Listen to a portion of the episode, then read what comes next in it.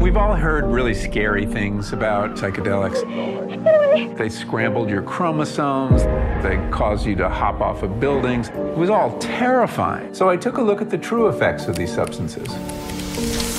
I was very surprised at what I found. Hola, hoy vamos a hablar de drogas. ¿Cómo están, queridos? Cristian. Mentira. Vamos a hablar de una serie que habla sobre. Exacto, que habla sobre las drogas. Y esa es How to Change Your Mind, una serie documental del 2022 que está basada en un libro del mismo nombre, escrito por Michael Pollan. ¿Y cuántos capítulos fueron? Fueron cuatro capítulos, ¿no? Sí. Estuvo buena. ¿Se ve? Mira, creo que se ve, está un poco pixelado. pero Preparada. carajo. No, mentira, tú- se va a ver bien, se va a ver bien. Eh, hubo la serie de cuatro capítulos, el primero LSD, luego los psicolicibinos, los hongos, luego el MDMA y por último la mezcalina, brother.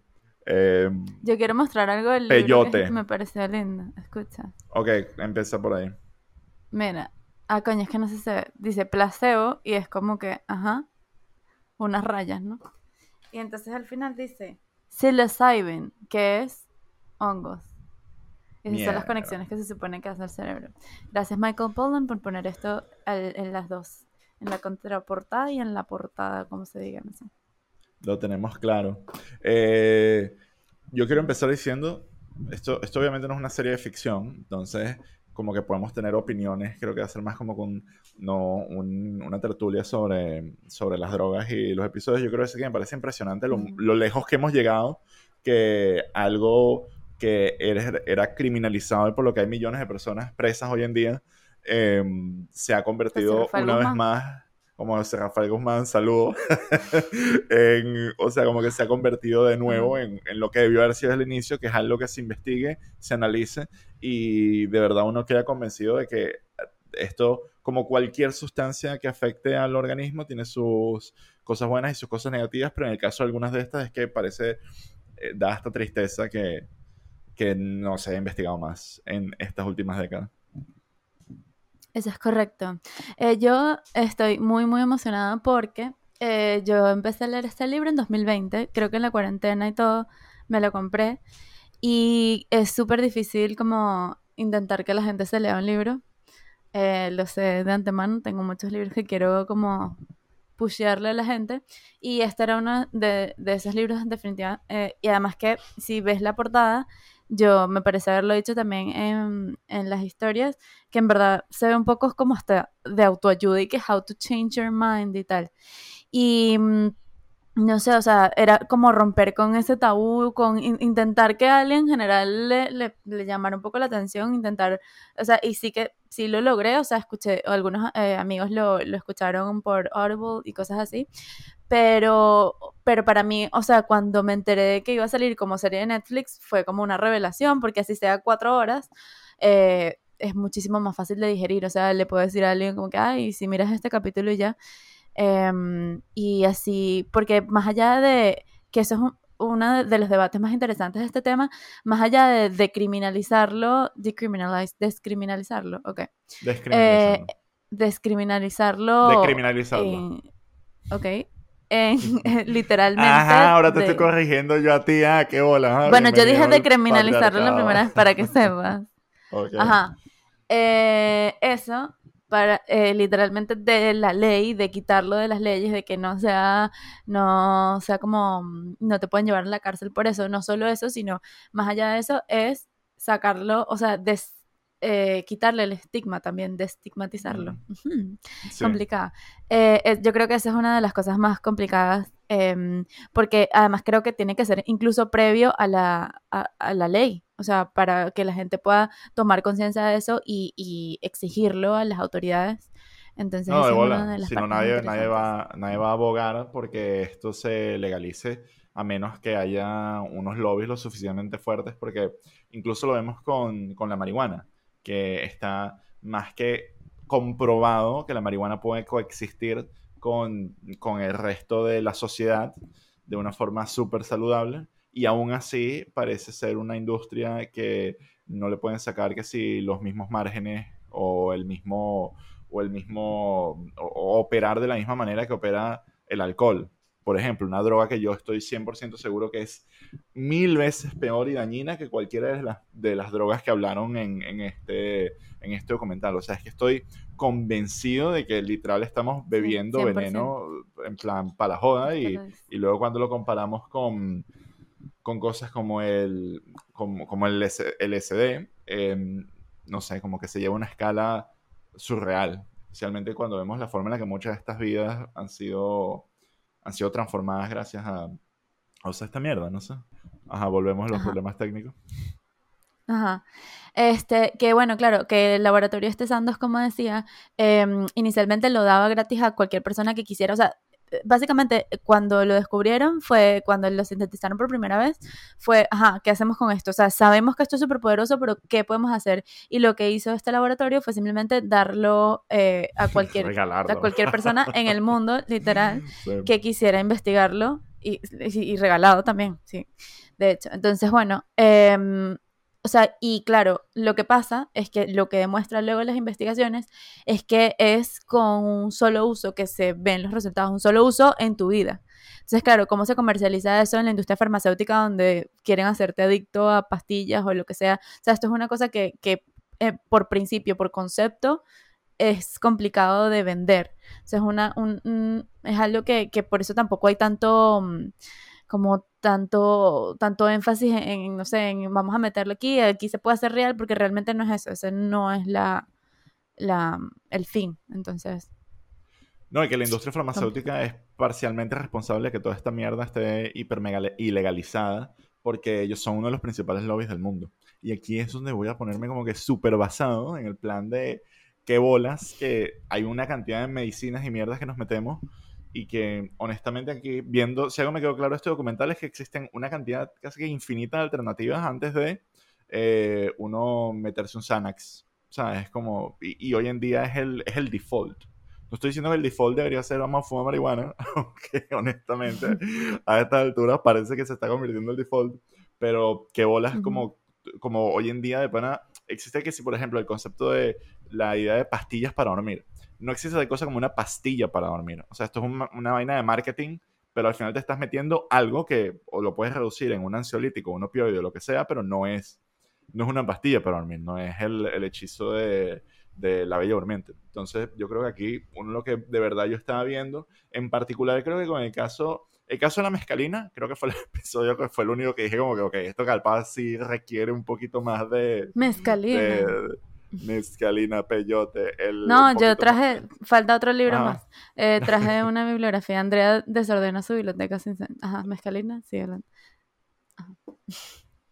Pero eso, como que ese sí fue el único que vi que es como que, verga, esto, esto capaz requiere un poquito más de supervisión de lo que requiere que sí el alcohol o los cigarros. Pero el resto de las drogas es que si marico pongan esa mierda en la farmacia. O sea, hablan, abran una farmacia de hongos. o sea, quiero una quiero meterme existe. en dice estoy triste. Exacto, que encima existen en ciertos países. Que Pero es eso, es como. En Holanda.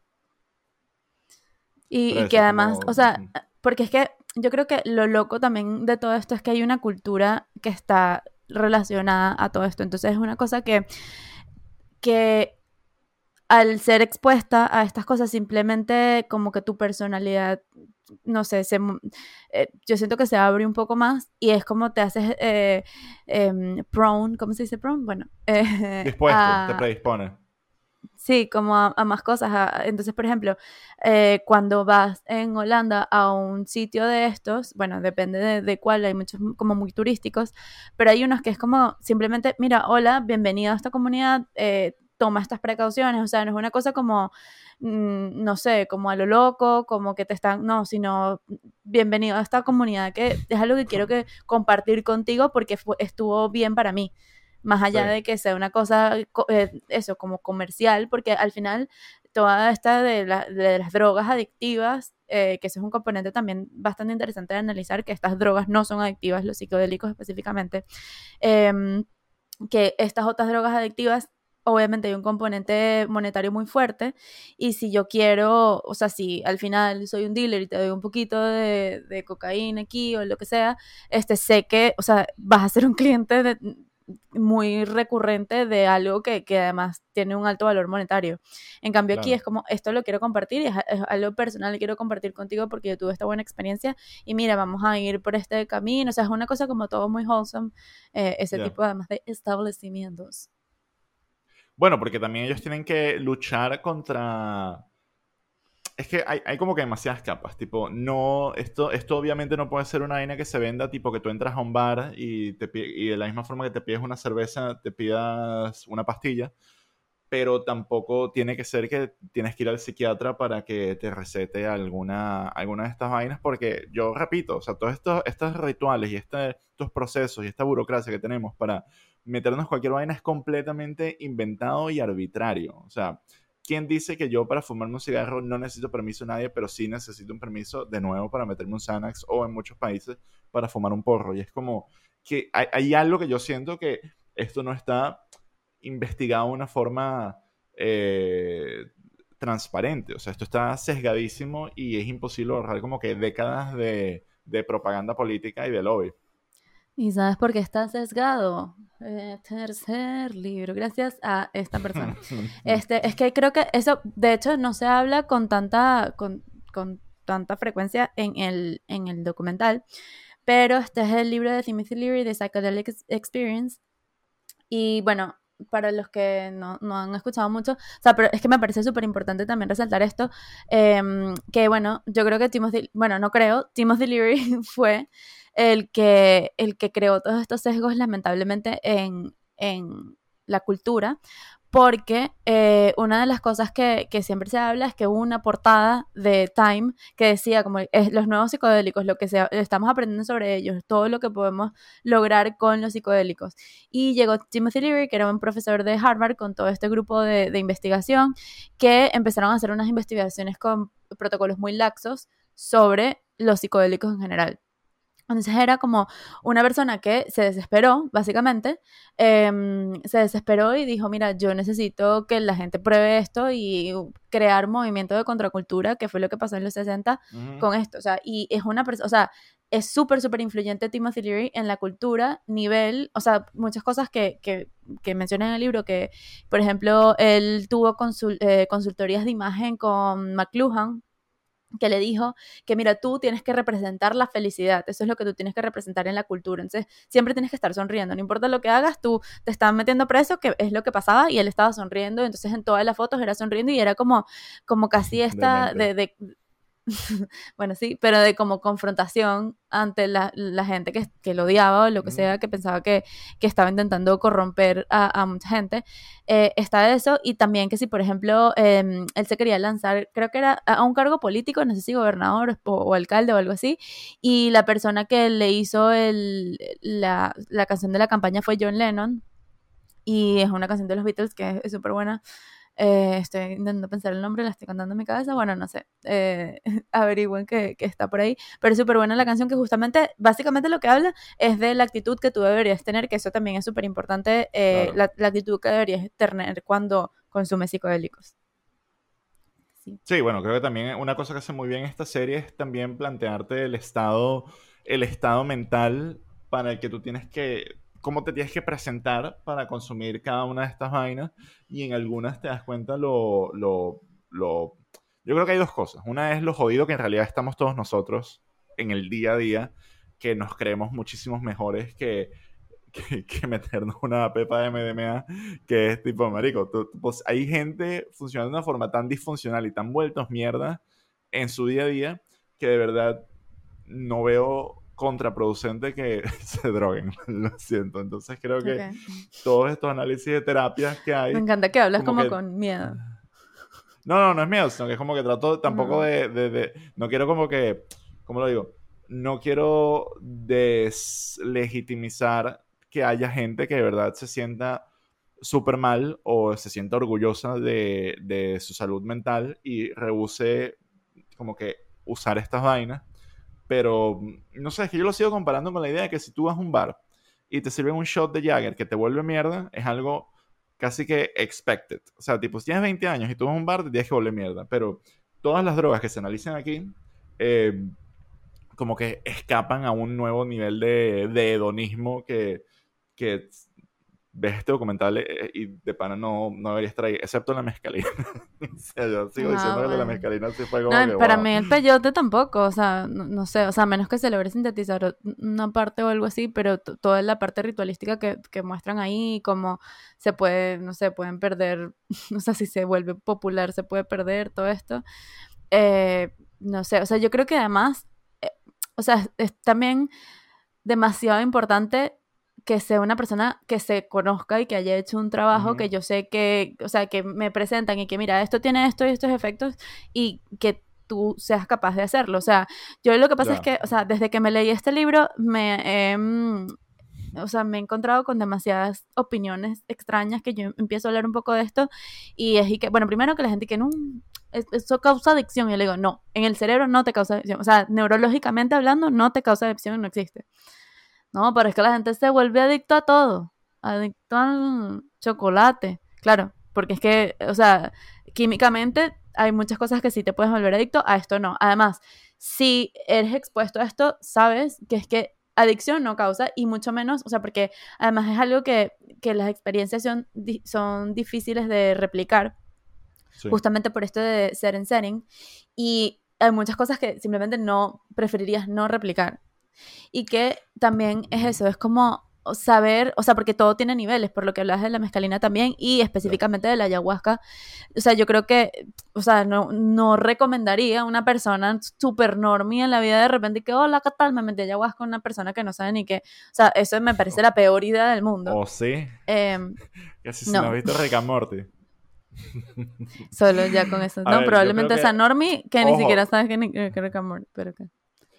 También hay un miedo a la adicción por sí solo, como el hecho de, es como que ese miedo a lo que yo me puedo convertir. Pero sí, muchas de estas vainas tienen ciertos efectos secundarios que seguramente si abusas, si decides abusar, yo creo que hay dos factores, como el de tú construir tu identidad, tal, eso, o sea. coño, si te me- o sea, meterte en DMA todos los fines de semana. MDMA imagino es la única. de- Sí, sí, pero bueno, Porque obviamente es la, que la de los... Ajá. de esta. O sea, pero lo que digo, de O sea, psicodélicos, mm. la única que tiene ese riesgo de, de reincidir es el MDMA, porque Sí, mescalina es mentira, creo- o sea, te- literal creo que te mueres. O sea, sí, exacto. Eh, pero yo creo que, por ejemplo, en el MDMA, eh, que tampoco es una cuestión adictiva, sino el hecho de que muchas de estas drogas, al final, lo que ocurre es que la gente construye su vida alrededor de ellas. Y, coño, si tú construyes toda tu vida alrededor de rumbear, e ir a rave y volverte mierda y meterte en MDMA, no solamente tienes la sobreestimulación que le está dando a tu cerebro, sino que tampoco es que estás yendo a, a trabajar. O sea, obviamente, eso hace algo que te catches up to you y que al final es como que mierda, estoy mamando. O sea, tipo. Y yo creo que en particular las otras cosas como el LSD o los, o los hongos, ahí hay un tema que también lo encuentro difícil que alguien quiera operar bajo esa constante experiencia. Que creo que esa es la otra parte de que si algo es adictivo o no. Es que sí, no creo No, que alguien quiera meterse hongo eso. todos los días. No, no, es que, no, es que es lo que yo digo. Yo creo que es que no- mi problema es creo que no estás entendiendo. O sea, si, si Mm. piensas que alguien se va a volver adicto a los hongos, creo que es que no entiendes qué son. O sea, básicamente, Eso. o sea, es como que te perdono por ignorancia y ya. Pero una de las cosas eh, más locas es que eh, yo mm, eh, estaba hablando de este tema con un amigo, bueno, amigo, que es anestesiólogo, y me decía como que es que sí, o sea, está muy bien como que experimentar con ese tipo de cosas, más allá de que la- es súper normal en la sociedad, porque él es español y dice que en la sociedad española es mucho más común, evidentemente, em, experimentar con cosas como la cocaína, que pueden ser literalmente mortales en el sentido de que, o sea, él, él dice que ha recibido gente que por probar una vez cocaína ya es que ya. Y no solo eso, sino que son, no sé traducirlo, high functioning drugs, la cocaína, por ejemplo, y es una cosa que tú puedes tener tu vida y nadie se da cuenta que tú estás eh, teniendo eso. Que esa es la locura. Que además esas drogas sean más socialmente aceptadas dentro de todo, dependiendo de qué círculo y todo, que estas otras drogas psicodélicas que ya por ponerle el nombre drogas, con todos estos estigmas de, de la guerra con, con las drogas y todo esto que tienen otras cargas culturales y que son otro, otro tema casi por completo histórico, eh, que solo por esa asociación ya, no sé, ya se descarta. yo veo, por ejemplo, solamente el nivel de, de, eficiencia que parecen tener algunas de estas drogas a nivel paliativo con, con enfermos terminales y de llevarlos a contemplar su propia mortalidad. Y honestamente me parece que el sufrimiento que estamos generando, más allá de que haya millones de personas innecesariamente presas por esta mierda, eh, es, es casi que diabólico. O sea, de verdad, es como que por favor comencemos a, a legalizar esta mierda lo más rápido posible, porque frente a esto, la alternativa que estamos teniendo es una sociedad que está funcionando en base a antidepresivos y ansiolíticos que perfectamente pueden ser la solución para muchas personas, pero yo dudo que sean este blanket, blanket solution que hay hoy en día para, para todo. ¿Sabes? Es tan no, Lo que, lo que dicen ahí, o sea, que al final que es lo que estás tratando son los síntomas. O sea, no, no estás tratando la, la raíz. Y no sé, o sea, y eso es lo que justamente la terapia con psicodélicos te ayuda a hacer.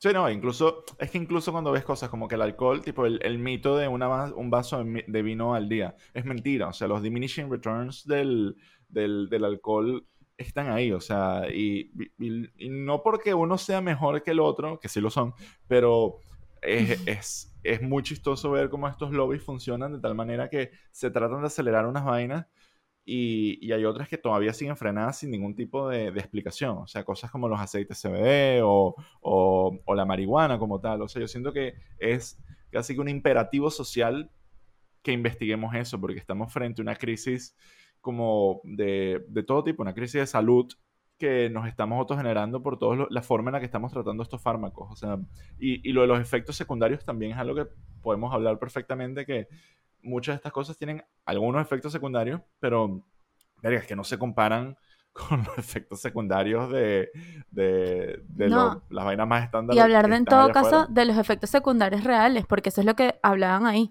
Que era que no, que los efectos secundarios de un, de un resultado que hubo de un estudio sobre las mujeres embarazadas con esto, por ejemplo, eh, con el LSD, me parece que, era el caso. Y era como que el LSD te hace infértil y la cosa es para nada. O sea, luego se hicieron los estudios completos y es para nada. O sea, es como una gente que justamente está buscando ese tipo de estudios para justificar algo porque tenía un bias eh, y ya está. Entonces, no sé, o sea, y que o sea, no sé, eh, yo creo que eh, eso que tú dices es que da demasiada, demasiada rabia, o sea, es como estás sufriendo para nada básicamente, o sea, hay una sociedad que está pasándose su tu sufrimiento por el culo a sí mismo, lo siento, o sea, no, eres importante. Totalmente, y yo creo que a nivel de, de prioridades también es habría que ver también cómo se maneja ese cambio, porque eh, advocar por este cambio es súper difícil, porque cuando uno se pone a ver la sociedad y todas las instituciones que están girando alrededor de esto, no solo es la industria farmacéutica, sino es los estados policiales que su presupuesto es combatir a las drogas, están los, los mismos criminales que no van a querer eh, legalizarse, o sea, los más interesados en que esto siga siendo ilegal es la gente que, que bueno, que los, narcos, o sea, es una... Y ojo, no, ni siquiera esta lista, porque esta lista no representa la, para nada la mayor parte del mercado de narcotráfico en el mundo. Esta lista es, o sea, lo que es el SD, los, si, si, los civinos y los MDMA y la mescalina es que sí, por favor legalícenlo. O sea, necesita que sea un laboratorio para hacer muchas de estas vainas efectivamente, o una granja. Y es como, no sé, siento que de verdad es muy transformador y no sé, es como que súper tierno ver a la gente tener experiencias positivas y yo cada vez veo más y más gente compartir cosas transformadoras que tampoco siento que se puedan conseguir de muchísimas otras maneras. Estas realizaciones son muy difíciles de conseguir a, nivel de autoexploración, que suene raro, pero es verdad. Como que es muy difícil conseguir esos resets emocionales que de verdad te pueden tomar años de terapia y capaz con acelerando los estímulos a tu cerebro es como que, ok, ya llegué. Sí. Sí, no, no, eh, eso me parece súper importante y que y no sé, o sea, es que yo siento que al final puede que, o sea, dependiendo, eh, en, esta instancia me parece que, aunque suene, no sé si optimista o algo, pero yo creo que ya tiene que ser a un nivel personal. O sea, hay muchas historias en, en el libro de Michael Pollan de personas que tienen estas experiencias y simplemente quieren compartirlas. Y, por ejemplo, hay un tipo que no sé por qué su historia era una locura, pero que decidió simplemente como con su poder irlo llevando a nivel gubernamental. O sea, tuvo como la, mm, eh, o sea, gubernamental o de poder. O sea, tuvo la reacción contraria a Timothy Leary, que lo quería llevar a todo el mundo, simplemente llévalo a cualquier persona en la calle, mira, toma esto, cambia tu vida, lo que sea, lo que, lo que esta persona tuvo como reacción fue mostrárselo a todos sus amigos poderosos como para intentar ejercer algún tipo de cambio. Yo creo que a nivel eh, personal o individual también puede, o sea, justo porque como tiene este, mm, eh, o sea, este efecto como multiplicador, yo creo que puede tener cierto, o sea, y todo, nada más, o sea, con esto, con, con generar estas sesiones de, de, terapia de pocos, o sea, es una cosa que te cambia tanto la vida como esto, o sea, salen unos viejitos así como que, mira, tengo cáncer terminal, por favor, o sea, no sé si intentar esto, ya es como mi última esperanza y que tú ves que en sus últimos años los puedan, eh, los pueden sobrellevar de una manera, o sea, tan wholesome, o sea, es una cosa que vale demasiado, demasiado la pena a, todo nivel, o sea, es una cosa innegable, no sé. Increíble, maravilloso. Yo creo que también, hablando un poco como de, antes de entrar en las recomendaciones, yo creo que también parte de la responsabilidad de que todas estas drogas hayan sido demonizadas de esta manera es que también a nivel de las películas que nosotros vemos y el cine y la literatura son artefactos de guion para describir las locuras más grandes y, y también definir la decadencia más grande en la sociedad, porque al final las drogas siempre van a estar asociadas a lo que es el estar en un hueco y, y hitos cinematográficos como Train Spotting o Requiem for a Dream, más que una vaina contra las drogas, era una vaina contra ser un fucking loser adicto de mierda. Que, pero eso, pero eso, como que también muy pocas veces hemos visto las drogas retratadas como algo positivo en el cine. O sea, nunca ves como alguien como que no, él es, él es eh, ahorita es más simpático porque se metió hongo. Es como eso no es un, eso no es un character trait. Si acaso es, como que siempre es un, exacto, no es un trope. El trope es, me, ahora me drogo y soy una mierda. Sí, no, y yo creo que justamente, o sea, porque, o sea, es justificable en el sentido de que eh, esas es las personas, los junkies de toda la vida son los que han tenido el alcance que al final es como que, bueno, me estoy metiendo heroína y me están dando DMT o me están dando esta otra cosa y bueno, y ahí como, ah, wow, se me abre un poco el entendimiento de lo que sea. Y justamente por ese alcance, porque, ajá, si yo soy profesor de bachillerato, ¿en qué momento yo voy a tener el alcance a eso? ¿En qué momento va a cambiar? Y eso es lo que yo creo que, que, que hay que cambiar y que este tipo de documentales sin duda tiene que, que haberlo hecho porque, y que la gente lo busque igual. Es lo que te digo, o sea, ajá, yo veo el documental obviamente, eh, eso, soy un maestro de bachillerato y veo este documental y digo, ah, ok, perfecto, quiero mezcalina. O sea, tampoco sé muy bien. No, no, no hay. O sea, es una cosa que igual se tiene que. No hay, no hay los canales. Entonces, you're fucked. No tienes alternativa. Te jodes. No puedes drogarte, Dios mío. Ah, pero en cambio quieres ir beberte una birra. No, joder. Demonizando en el ahora Cristian Carolina. No, joder, es que engorda demasiado esa mierda, demasiadas calorías. Don't drink your calories. Gran consejo. No sé. Yo vi una persona que no quiero nombrar. Sí, pero que, una persona que no quiero nombrar que entendí, me hizo entender que es una panza cervecera. Porque yo no sé, vi, su panza y dije, ah, ok. Y entonces como que sin, sin querer lo que se la toqué y fue que, porque es tan dura, es una panza cervecera está aquí, aquí hay proteína, aquí hay todo. Y yo. Pero eso, eso existe, o sea, tipo, al final es como con inflamación de la tripa a tal punto que, se, que, que tienes una panza cervecera. Estamos hablando de drogas, no de alcohol. Estas personas aquí no saben de alcohol. ok, perfecto. No tenemos suficiente Ese conocimiento. Es otro podcast. Tendremos que traer, coño, tendría que traer a mi papá a este, a este entrevistarle al respecto. Oye, jugar la Ouija está fino. Coño, está bueno. Ajá. En el próximo Recomendaciones. Ahora las Sale la Ouija 3 y vamos a hacer esto. La Ouija es mi primera recomendación. Ajá, eh, no, primero voy a hablar de los libros, por si a alguien le interesa. Perdón, porque, ah, no, no, son todos en inglés. Este eh, es ese, The Psychedelic Experience. Es una locura porque no es un libro como de narrativa, sino es más o menos retratando como hablando de sus experiencias, incluso hay como unas, porque una de las cosas que ellos hacían, que sí que, eh, que que es posible, es como guiar los procesos de meditación o de cuando consumes alguna, algún psicodélico, eh, llevarte por algún lado. Entonces, si tú quieres, no sé, hablar de ciertos traumas, así que mira, first, em, exacto, con instrucciones, con, mira, a ver, ¿qué más? Es que hay una específicamente, era que si quieres, no sé, eh, hablar de mm, explorar tu mundo de traumas sexuales, unas cosas así, o sea, lo lleva a este nivel, este libro que es cortico. Luego está alguien se le ocurrió, porque, por, again, por estas cosas de, de que quieres compartir eh, la, experiencia, eh, esto le llegó a eh, Aldous Huxley, la mezcalina, estaba buscando y era que si un tipo mago que se la dio pero porque era, era, era alguien que quería replicarlo en cuanto a artistas, como que esto es tan difícil de explicar en palabras, es tan difícil mm. como de, es una experiencia tan personal que estoy intentando que dárselo a gente o a gente creativa que, que tenga más herramientas que yo, fue una de las personas que decidió compartirlas y evidentemente Aldous Huxley y Las Puertas de la Percepción, este trae dos, este trae otra cosa, pero es cortico y habla sobre su experiencia con la mezcalina específicamente. ¿Y tú crees que eso fue como una inspiración para A Brave New World? Esa idea del coddling, del, de las drogas como... O sea, todos sus escritos, en, teoría, o sea, él era una persona que ya se volvió aficionada a, estas cosas y, bueno, no sé, o sea, yo creo que a mí me gusta mucho eh, Un Mundo Feliz y, y, nada, o sea, e, estas cosas de como de más de conciencia colectiva y esas cosas yo creo que pueden venir perfectamente desde de un psicodélico.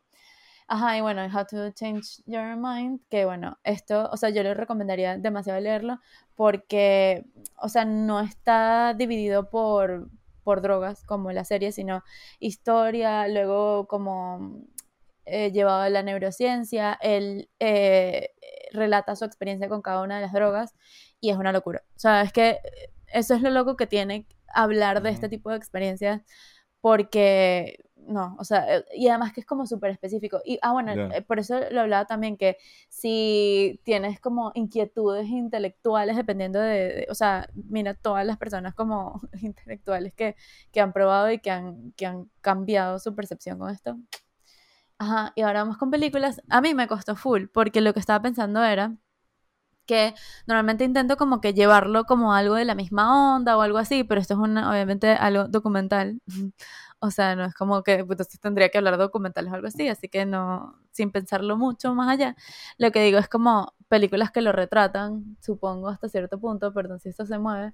Ah, bueno, ajá, tengo Enter the Void porque Cristian y yo conocimos a Gaspar Noé, conocimos. Mucho gusto. En verdad, los dos le preguntamos algo, así que en teoría sí lo conocimos. Somos panas, somos panas. Es nuestro amigo. Y bueno, nada, yo me lancé toda su filmografía eh, hablando de salud mental, no lo hagan. Exacto, no lo hagan. eh, bueno, Enter the Void, que se supone que. No, no, te tengo esta, tengo esta. Eh, Gaspar, cuando le hacían preguntas de mierda, nos miraba a nosotros y así que. Ojalá. Eso pasó. Sí, eso. Bueno. Capaz era una conexión nada más conmigo, que tú estabas a dos puestos, era conmigo y Daniel. No estabas puesto, estaba a tu lado, estúpida. No sé, era contigo y Daniel nada más. Bueno, este, no sé, o sea, es que yo sí me sentí algo así, pero tampoco tengo tanto ego, no soy hombre, no sé. En fin, que entre... no tienes tanta confianza. Eh, Enter the Void es, o sea, yo siento que además todas las películas de Gaspar no son para, para, volverlas a ver, así que aprovechen si la están viendo, sepan que no la van a volver a querer en su vida, entonces como presten atención porque bueno, eh, tiene sus cosas, pero yo siento que es como un viaje psicodélico de alguien es, que... Lo que es, es lo que es.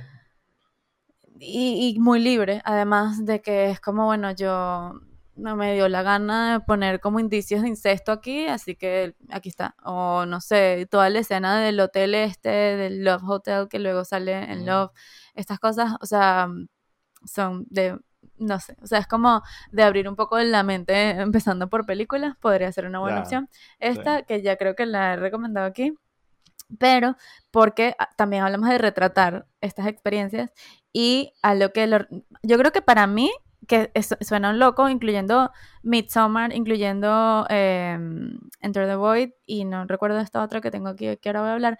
Para mí Mandy es la que lo retrata mejor. Eh, cuando está hablando con él, que es como un code leader ahí raro. Sí, sí. Eh, no sé, ya la hemos recomendado y si no han visto Mandy, en verdad, no sé, qué son nuevos en este podcast. Ajá, y que ahora tiene más sentido después de, o sea, porque yo iba como a dar un poco más de, contexto con esta recomendación, pero que tiene más sentido porque también hablamos muchísimo del alcohol y de, de cómo es comparable con todo esto. Iba a decir Another Round, porque siento que es esta otra, otra exploración como no tan hollywoodense de, de la interacción con las sustancias, básicamente. y que es muy buena película igual. Bueno, en verdad las tres son muy buenas películas, no tiene pérdida, a menos que, bueno, no sé, sean un poco sensibles con Enter the Void, pero de resto... O sensibles en general. o sea, Mandy también es pesada. con- También es pesada. Si es de hombre, es demasiado de hombre esa película, pero me sí, encanta. pues. O sea, es que sí, Top Gun. No, no, No es increíble. Sí, es, Top Gun 2.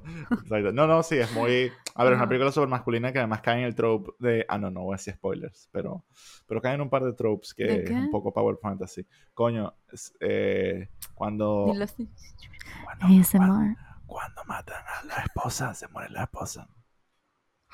O sea, Pero es eso pasó muy- que sí en la segunda escena. que es la película de Christopher decirlo. Nolan. Este, pero sí, eso. Que me dijo, full buena, en verdad. Es muy buena, es muy buena. de Deberían verdad, pasarla ese- en el fenómeno para ahí. Otra vez. Peliculón. Bueno, ese fue el Ya episodio. está. Recuerden, si esto les gustó y nos quieren dar dinero, nos pueden dar dinero en Patreon. Vamos a estar yendo al Festival de Sitges, así Para que ir a... vamos a- Exacto. Deberíamos hacer como unos vlogs en el Festival de Sitges. O unos Eso, TikToks. ah, unos un... ¿Cómo es que se llama? Una, o- un selfie stick. Un selfie stick y estamos eh, Exacto. bailando en sitios, bueno. Bueno, nada, chao. Cuídense.